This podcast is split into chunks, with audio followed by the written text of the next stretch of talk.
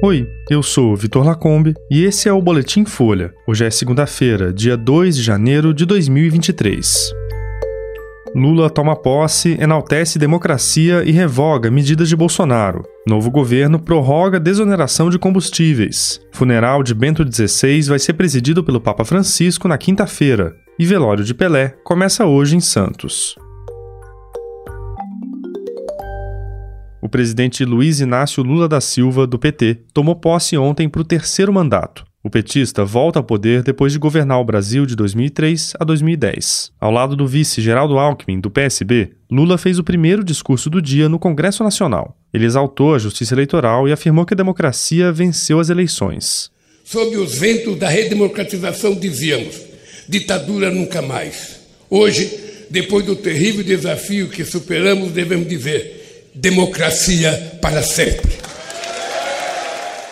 O petista citou um diagnóstico estarrecedor do país deixado por Jair Bolsonaro, disse que não tem ânimo de revanche e falou em projeto de destruição do Estado em nome de supostas liberdades individuais. Ele também anunciou a revogação de várias medidas adotadas pelo antecessor, entre elas decretos que ampliaram o acesso a armas e munições. Lula subiu a rampa do Planalto ao lado de escolhidos para representar o povo brasileiro. Eram pessoas de várias idades e etnias, entre elas o cacique Raoni, uma criança de 10 anos, uma catadora de recicláveis, um metalúrgico, um professor e um influenciador com deficiência. Foram elas que entregaram a faixa presidencial a Lula depois que Bolsonaro quebrou o rito democrático e viajou para os Estados Unidos na sexta-feira. No segundo discurso do dia, dessa vez para apoiadores no parlatório do Planalto, Lula pregou união e prometeu governar sem distinção mas quero me dirigir também aos que optaram por outros candidatos.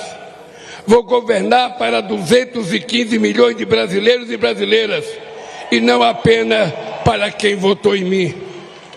Vou governar para todos e todas, olhando para o nosso luminoso futuro em comum e, pelo, e não pelo retrovisor de um passado de divisão e intolerância.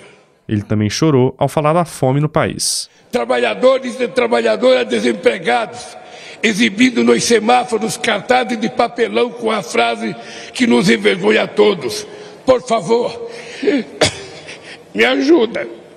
Ao longo do dia, o presidente e o vice desfilaram em carro aberto ao lado das esposas, Janja e Lu Alckmin. Havia dúvidas se os políticos usariam o veículo conversível por causa das preocupações com segurança. Apesar dos temores, o evento aconteceu sem ocorrências graves.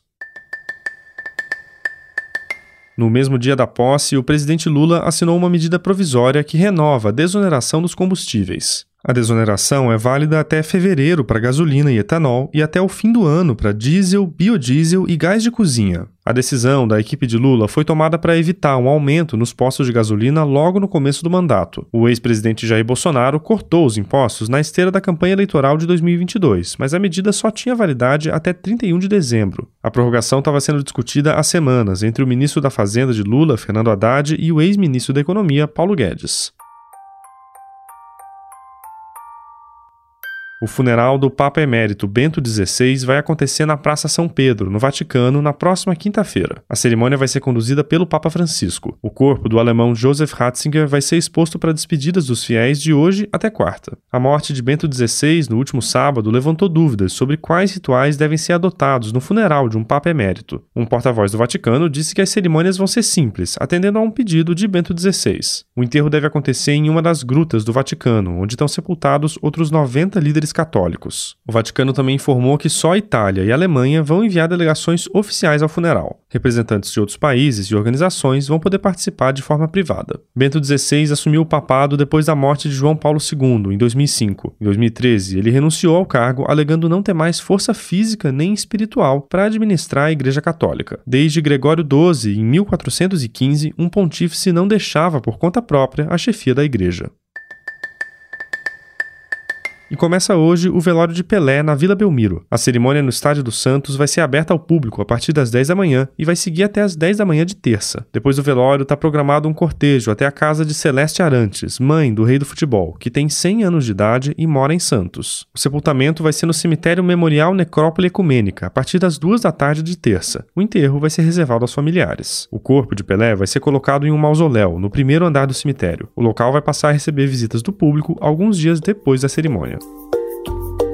Esse foi o Boletim Folha, que é publicado de segunda a sexta, duas vezes por dia, de manhã cedinho e no final da tarde. A produção é de Daniel Castro, Laila Mowallen e Rafael Conkle, e a edição de som também é da Laila. Esse boletim usou áudios de TV Câmara e UOL. Essas e outras notícias você encontra em folha.com. Até mais.